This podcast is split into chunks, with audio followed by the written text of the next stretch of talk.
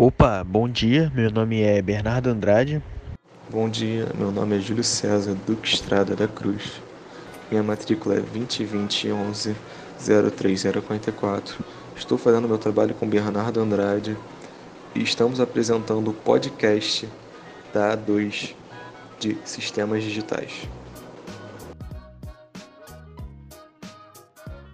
Então, tudo começou, né, na Inglaterra com o matemático George Bull, que conseguiu o título de fundador da ciência da computação, mesmo não existindo computador na época dele. E, né? Ele fez um estudo sobre a análise lógica que gerou o que hoje a gente conhece como álgebra de Boole, que ela resolveu as operações que a gente conhece hoje como AND, OR e NOT apenas para, tipo, as comparações ou as quatro operações da aritmética básica. Em 1939, o engenheiro americano Claude Shannon utilizou da teoria de Boole para resolver um problema numa rede de telefonia, introduzindo o estudo na área e criando as portas lógicas.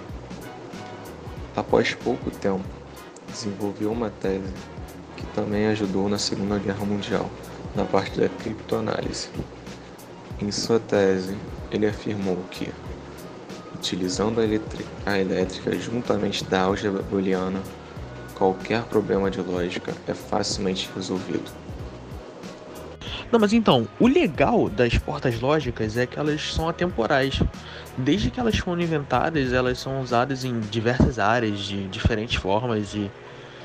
Enfim, mas o interessante mesmo é que elas estão tanto no nosso dia a dia que é normal.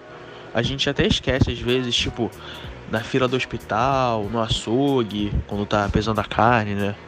E tá na nossa cara, a gente não vê e no relógio tem, sabe? É mesmo. Esquisito, porque está tanto que a gente quase se esquece que existe. Mas óbvio que não podemos ignorar esse campo da tecnologia porque até na Segunda Guerra estava lá.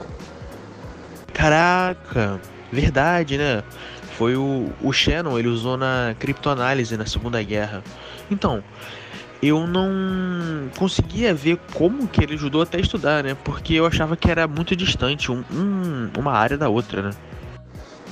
Não é não.